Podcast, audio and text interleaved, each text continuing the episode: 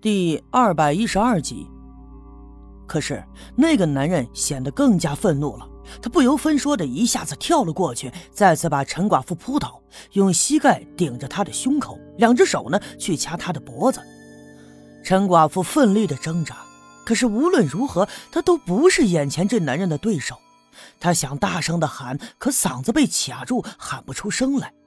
他的两条腿使劲的蹬着，脚底下的野草被他踹的是哗哗作响。另外，他的两只手来回的挥舞，用力的抓着那男人的肩膀，试图推开他，可最终却是无能为力。虽然我在刘老二家喝了不少的酒，刚才一阵风，酒劲上头，吐了一阵子。可是，当我看到眼前的一幕的时候，刚才的醉意一下子没了。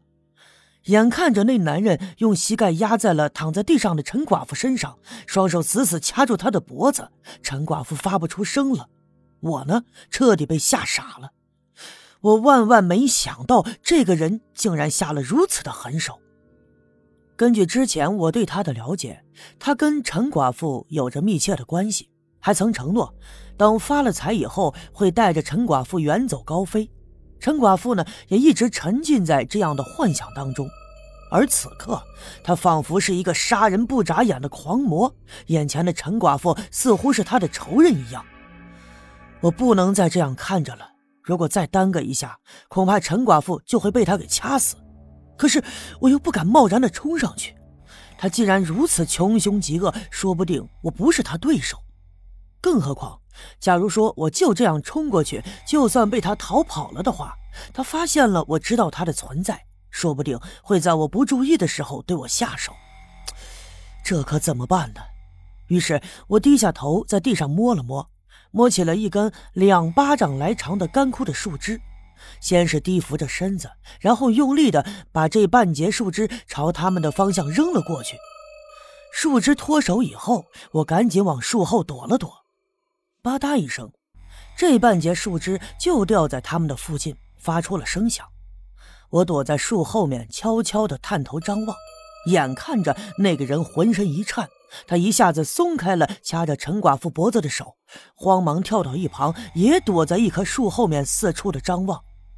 一来是夜色已经暗淡，二来是想必他刚才正在专心地跟陈寡妇吵架，所以他没有注意到我，当然也没法发现这树枝是来自于何方。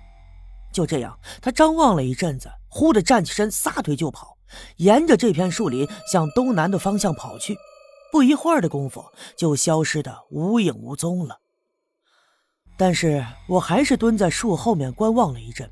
此刻，陈寡妇躺在地上一动不动，我特别担心，我不知道陈寡妇是否已经被他给掐死。见那个人已经跑远了，我就赶紧从树后走出来，朝陈寡妇走了过去。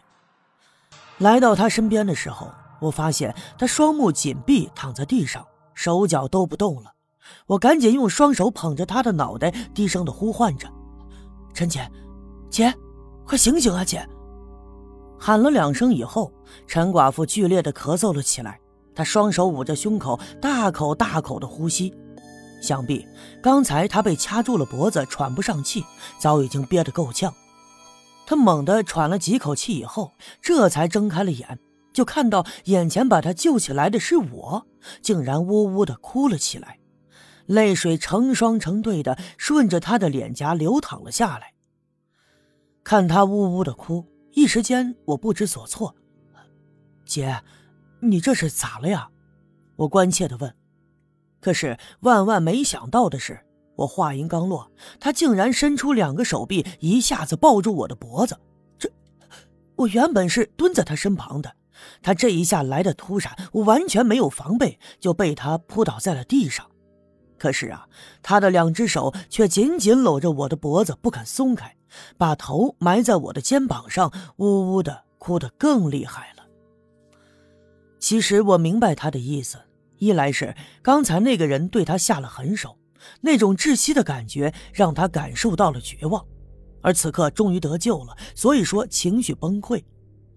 二来是前段时间我每次见到他，他都十分的高兴，想必是他对那个男人寄予了极大的希望。就总以为有朝一日他会带着自己离开这儿，两个人过上快乐的生活。可是啊，就在刚才，那男人对他下了狠手，他才发现这段感情啊又失败了。我本打算用力的推开他，可是看着他哀伤的样子，我却一时间不忍心这样。但是就在这个时候，身后忽然传来了脚步声。没等我挣脱陈寡妇的手臂，回头看清楚是谁，身后的那个人呐，忽然惊讶的叫了起来：“哎呦，我的妈呀！这是……哎呀，这是干啥呀？这是！”陈寡妇也听到了喊声，这才松开了手。我连忙直起了身，转过脸一看，原来就在身后不远有一个柴火垛，柴火垛的旁边站着一个女人。那么，光听声音就能知道。这是刘耀宗的媳妇儿，妇女主任刘玉梅。陈寡妇也赶紧坐起了身。刚才呀，跟那男人搏斗的时候，他的衣服扣子已经裂开了好几个，露出了雪白的皮肉。他慌忙的伸手系扣子，而此刻的刘玉梅用手捂着眼睛，可是啊，手指缝却裂开了，朝我这边看，这嘴里头还不住的捣鼓着：“哎呦，哎呦。”我的妈呀，这这这这是看到啥了呀？哎，这不是小叶兄弟吗？你咋还……哎呀，哎呦，陈寡妇，你说你们俩这这这这这是要干啥呀？这是，哎呀，真是羞死人了！哎呦，我的天哪，这这……很明显，刘玉梅这是误会了。可是看到此刻我和陈寡妇的样子，换做是谁也都会多想。我连忙冲着刘玉梅走去，想跟她解释解释。可是啊，刘玉梅嘴里头一直就捣鼓着，转身就跑了。别看刘玉梅是个女人，年纪也已经不小了，可跑得特别快，不一会儿的功夫就没了踪影。唉，我只好无奈的摇了摇头。我心里琢磨，这个刘玉梅啊是个大嘴巴。你别看她现在当了妇女主任了，可是平时呢，仍旧喜欢扯闲话，说个不是。更何况，在他的心里，他对陈寡妇是有所敌视的。